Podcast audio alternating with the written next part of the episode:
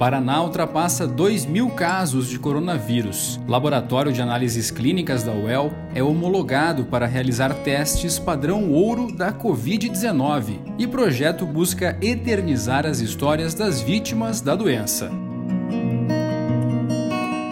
Hoje é sexta-feira, 15 de maio, eu sou o Vitor Struck e este é o Pontos da Semana.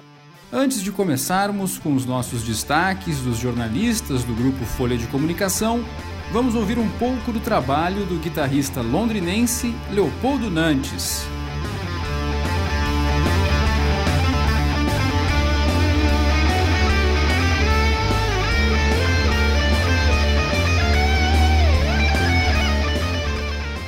Guitarrista e professor, Leopoldo Nantes é formado em música pela UEL e acaba de lançar o disco Portraits of a Forgotten Land, então você pode admirar esses retratos de uma terra esquecida aqui mesmo no Spotify e nas redes sociais do Leopoldo.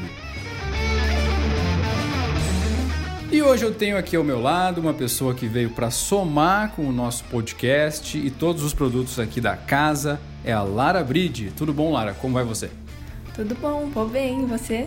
Tudo bem, seja muito bem-vinda. Muito e Bom, e você está estudando jornalismo na UEL? Sim, estou no terceiro ano de jornalismo. Você estava me contando que tem um podcast sobre cinema que você gosta muito de cinema. Sim, eu sou apaixonada por cinema, por filmes, por televisão e tenho meu podcast, o Setcast, aqui no Spotify ou arroba LaraBride no Instagram. Mas que legal! Quais são os seus filmes preferidos? Sobre que estilo? Fala um pouquinho sobre esse, essa paixão. Pergunta difícil. Não sei te dizer qual é o meu filme favorito. Eu gosto de quase todo tipo de filme. Eu gosto de ação, eu gosto de mistério. Eu acho que o que eu mais gosto é suspense. Se a sua vida fosse um filme, quem seria o diretor? Ah, essa pergunta é sacanagem. Paulo Gustavo, porque é uma comédia. Que legal, muito bom, adorei. Vamos então a alguns pontos.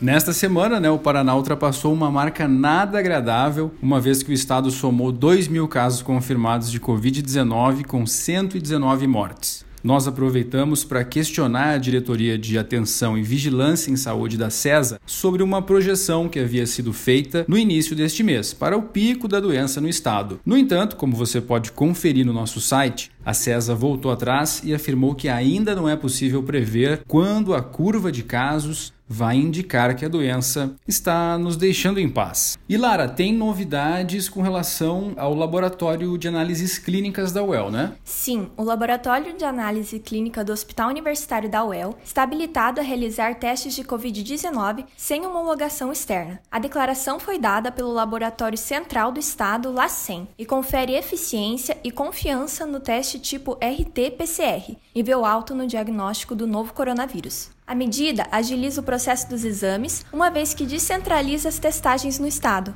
Agora, o HU terá capacidade de realizar 200 testes por dia. E falando no HU, nesta sexta-feira em Londrina, um grupo de residentes da equipe de saúde da mulher do hospital esteve no calçadão para comunicar à população que alguns profissionais estão sem receber a bolsa auxílio do Ministério da Saúde. Estes atrasos vêm ocorrendo para alguns profissionais desde março. O Ministério da Saúde apontou erros no cadastro dos profissionais como motivos aí para esse atraso nos pagamentos.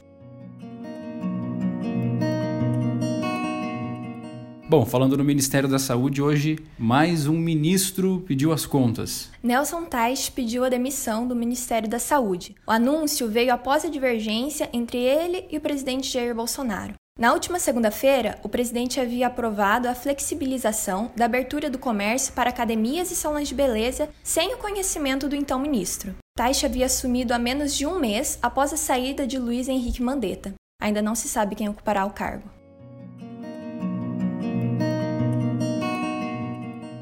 Voltando para Londrina, tem novidade também no projeto do antigo Silon, né, a cidade industrial de Londrina. Isso porque a prefeitura lançou na manhã desta sexta-feira o projeto da obra. A expectativa é que a construção do complexo, que vai ficar em uma área de 47 alqueires, lá na zona norte de Londrina, tenha início ainda no primeiro semestre. E a repórter Micaela Oricasa trouxe uma reportagem muito legal sobre o projeto Inumeráveis, que é uma plataforma digital com as histórias contadas por familiares de algumas vítimas do coronavírus. Vale a pena conferir em enumeráveis.com.br. Bem legal esse projeto e o outro bem interessante também que nós queremos destacar é o Arte no Rolê que tem esse nome, né? Porque é um projeto produzido pelo pessoal da página Rolê Errado.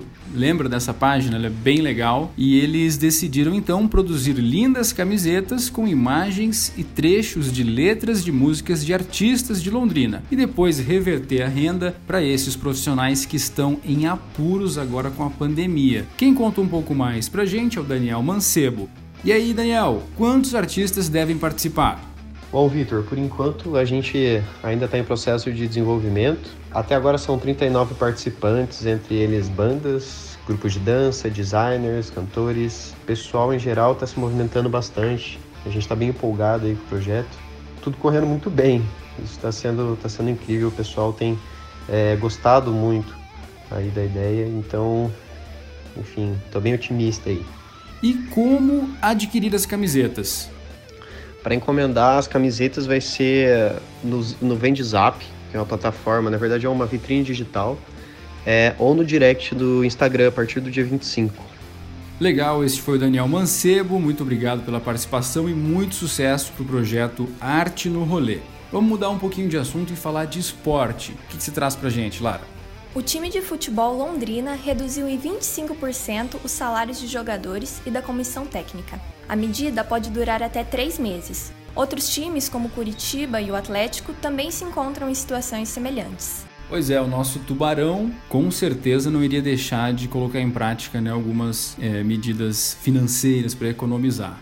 A gente lembra também que duas agências bancárias foram fechadas em Londrina depois que cinco funcionários apresentaram a suspeita de infecção pelo novo coronavírus, sendo uma delas uma agência privada e outra pública. Ambas se encontram no centro da cidade. O Sindicato de Bancários de Londrina e região afirma que, uma vez que as agências são ambientes de alto risco, a desinfecção é feita no piso e nas paredes. Além disso, o órgão está fiscalizando o uso de equipamentos de proteção individual. O mercado Walmart anuncia o fechamento de suas portas em Londrina. A loja informa que a decisão é anterior à pandemia do novo coronavírus e se dá ao baixo desempenho da unidade. O mercado, que empregava cerca de 100 pessoas, tem seu encerramento previsto para o dia 10 de junho. O Boulevard Londrina Shopping, que abrigava a loja, afirmou que está em negociação com outras redes de hipermercados para ocupar o espaço em que o Walmart estava desde 2013.